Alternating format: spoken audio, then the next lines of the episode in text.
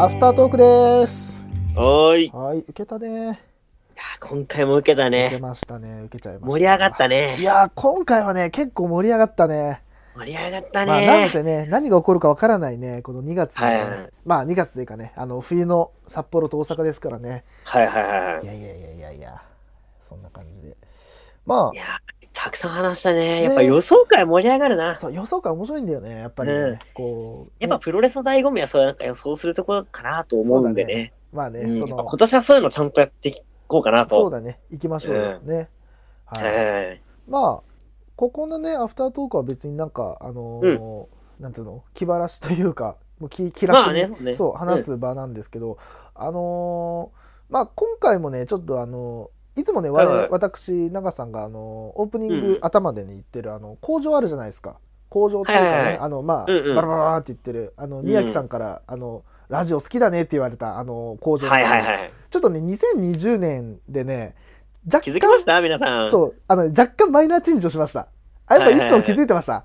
あの気づいね、てましたよ。も若ちろんっすよ。干のね、マイナーチェンジをしました。はいはいはい。何かというとね、あの、はいはい今までは、あの、ね、あの、プローターのプローターによるプローターのためのプロレスポッドキャストですと。で、言った後に、はいはいはい魂込めた月下大会討論のって言ったんですけど、い2020年からですね、この間にですね、全身全霊という言葉をちょっとね、あの、入れました。そうですね。はい。ちょっといねや、ーより全力感出るじゃないですか。全量感が出るんですよ。ね。はいあのーなぜね、この言葉を入れたかというとね、ちょっと今年のね、一年の私、長さんの、あのーもう、ま、なんつうの、まあ、うん、なんつうのかな、うんキャッチコピーじゃないけど、抱負的抱負的ななね、全身全霊という言葉をちょっとね、あのーはいはいいいじゃないですかそう、全身全霊という言葉をね、ちょっと、一年の目標ということでね、もう、うん。いいっす行かせていね。ただこうと思ってまして、はいはいはいはい。ま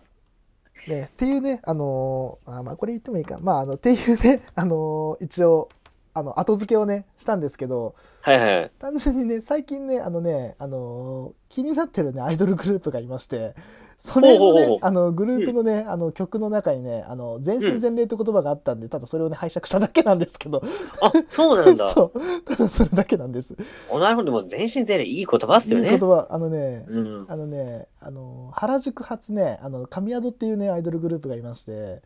はあ、知らないですね知。らないまあ多分知らないと思うんだよね、単純にアイドル好きじゃないと分かんないと思うんですけど、ああ。そうあのーこのグループの曲の中に、はいあはいのはい。ねあのえっ、とね「全身全霊ラプソディ」って言って曲がありましてほうそほうほうほう。の曲がねあの初めてまあ何年ぐらい前だったかなあのーこのこのグループ自体知ったのがはいはいはい多分えっ、とね3年ぐらい前かなにはしてたんですけあ結ど構前の、そう前にあれだったんだねそう。もう結構ねあの長くやってるグループ2015年2014年からやってるグループなんではいはいはい。まあまあお結構ね。そううん。はいまあまああのーなんつうのあのーなんつうのし地下アイドル界ではまはいはいあはい有名っちゃ有名なグループであるんだけどあそうなんだねそうそうそうなんだけどあのーそのグループをねちょっと最近ちょこちょこ見るようになってあの YouTube がねあのーはい。まあまあ面白いっていうのでおうおうお見う。てはいたんですけどあ流れやばい流れちゃう危ない危ない危ない危ない危 ないな流すとこだった危ね引っかかっちゃうからね引っ。かかっちゃうから そうまあそのグループがえっとね去年の7月に出した曲が「その全身全霊ラプソディ」って曲ではいはいまはあい普。通にあのアイドルグループの曲としては普通にいい曲だなっていうか歌詞自体あーそうなんもだそうかっけーと思っておうおそうおのう曲のね「あの全身全霊」っていう曲言葉をねただ入れただけなんですけど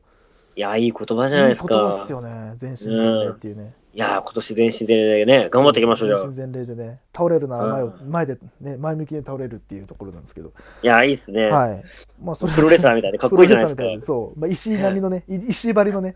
後ろには倒れないっていうね、とも、うん、友、 友、もう、ともばりの。友張りのね。 そうそうそう。なまあん彼もアイドルみたいなもんだからな。まあね、かっこいいからね、うジャニーズ系だからね。ジャニーズ系だから。そう、ジャニーズ系だからさ、 なんか新しいジャニーズさ、うん。あで二グ二グループ同時に、あれじゃないですか。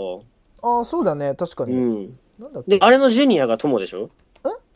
あそこについてるジュニアがきっと友だろうな。あ、あ、んジュニア、多分、ジュニアで多分後ろで踊ってるんだろうな、友がな。あ、友いたっけあれあんなでかいやついいなたかかったっけいであんたなか感じの坊主の人いた気がするんだけどね。あマジで坊主作ってさ、そう160くらいのさ、ああマジか 多分ジャニーさん多分み見る目ないのか な見る目ないのかな大丈夫かまなあもうね、あの、お亡くなりになる直前でね、うん、多分いやね、そういう人も入れようと思ったんじゃないかな。狂っちゃったからついにやめとけよ。 ゴリッゴリゴリッゴリのやつがいいなと思っちゃったかなちょっとゴツゴツも入れとこうみたゴいな。ツゴツも入れとこうっつっうんてはいでまあこんなところでどうしようかな、あ、そうそう。あと、このラジオで、ちょっはいと、一つ関わりのある話が一個ありまして、ほうですね私最近ちょっとね、趣味でね、はいちょっとなんかデザインのちょっと勉強しようと思って、あうんうんショップの方でもあれなんで、してましたねなんかいろんなね、そういうなんか、なんつうの、その、デザインできるやつをね、ちょこっと入れまして、うんで、せっかくならなんか、あの、シンプルななんかロゴとかあったらさ、うんグッズとか作るときにいいかなと思って、はいはい最近ちょこちょこ作ってんですね。そうだね作ってますね、うんあなたうんで、なんか、俺絵心とかないからね、うん字もね、上手じゃないんで、はい書いたりしてするのはなんかね、苦手なんで、はいな文字のその、パターンの勉強とかはしてるんですけど、はいあれ、文字の配列だけでもめちゃくちゃ深いんですね。ああうん。そっかで、結構ね、歴史のあるね、うんブハイブランドとかもね、うん名前変えるときにう、ん文字の間隔とか、うん文字の配列で、うんロゴ変えたりしてるんですよ。あそ出うなまんすだえ知らないなわかんまあ、ない有名なやつで言う言うと、うんイブ・サンローランっていうブランドが、うんえっとですね、あの、デザイナーなんだっけな、あの人。あの、エディ・スリマンっうんていうデザイナーになったときに、うんサンローラン・パリになったんですよ。サンローランパリうんに名前になったときに、うんそのサンローランの、その文字の配列とか、うんで、あの人ってすごいなんか文字感覚をね、うんこだわって作る方で、おうおうおう感覚がね、 何ミリみたいに決まってるんですよ。えそうなのそうそうそう。何だミリかはっこいいと思ううん配列みたいなのがあるんですね。あそうそうそう。あと、あともう一個、 同じエリー・スリーマンがですね、今、セリーヌっていうブランドにうんつきまして、うんセリーヌも同じセリーヌからセリーヌになったんですけど、うん文字の大きさとか形とかが変わっただけなんですよ。ほうマジで超微妙なんですけど、うんけど比べると、なんか新しくてかっこいいんですね。あ本当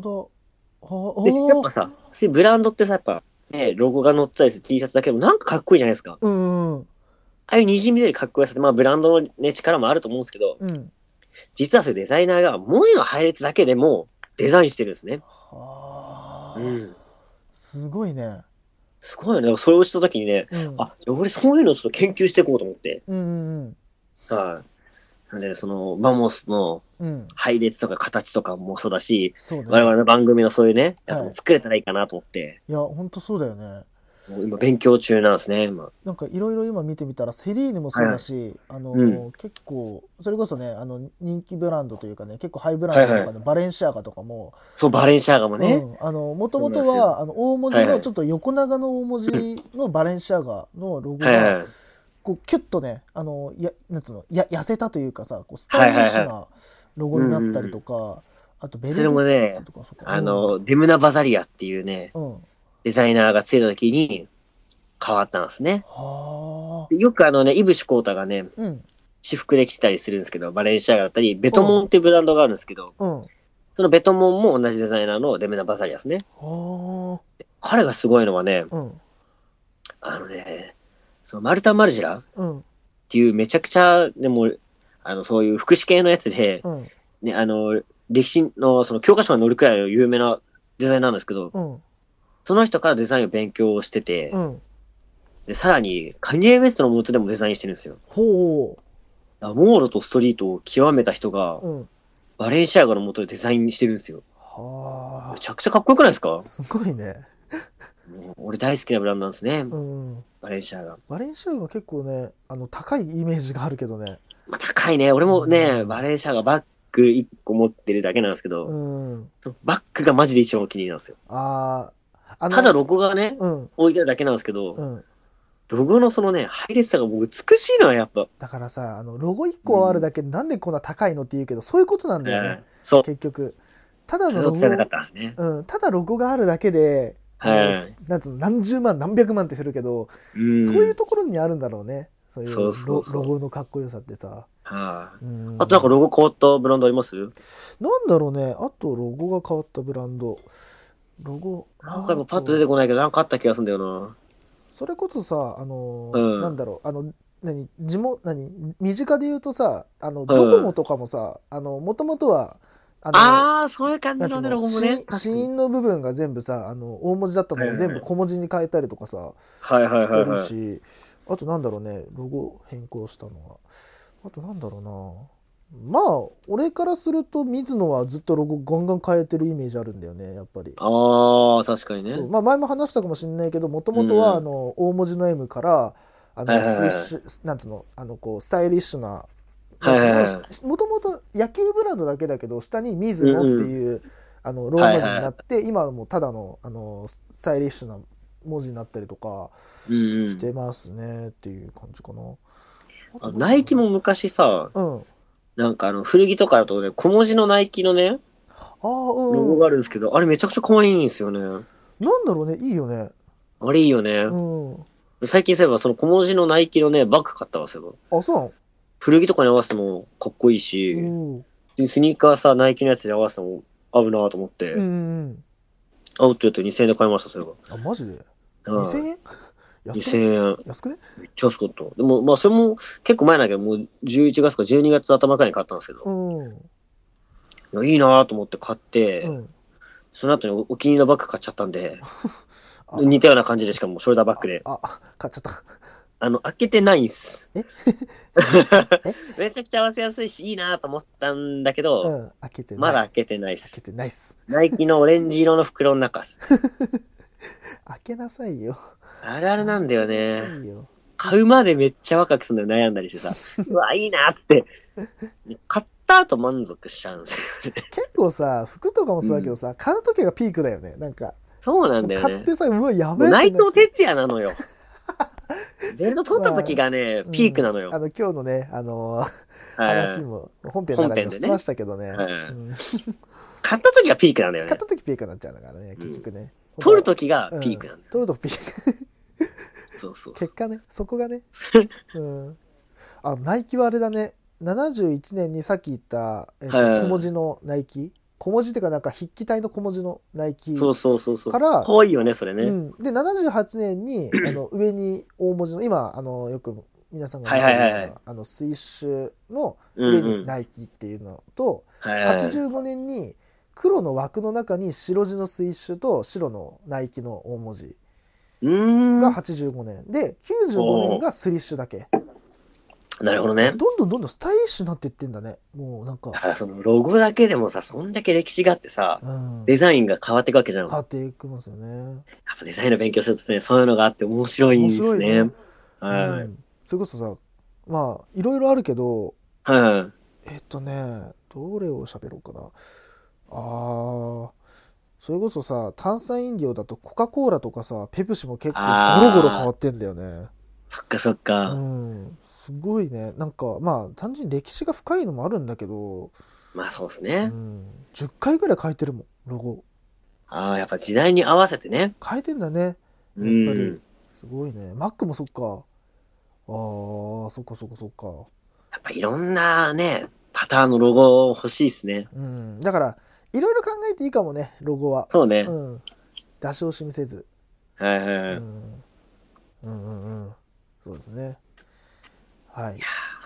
そんな感じで、じゃあ、はい。ね、多分まあ、次回は多分そういう話になるのかなそうです。ね。ラジオそういう話になっていきますね。ラジオねえ。うん。まあ、次回は、ちょっとプロレスから一回離れて、はい。そういう話中心のまた、そうですね。またねはい。あのパーティーが、開かれるんじゃないですか開催しますので、はぜひ。い次回もね、はい。お楽しみにということでど、ぞお楽しみということ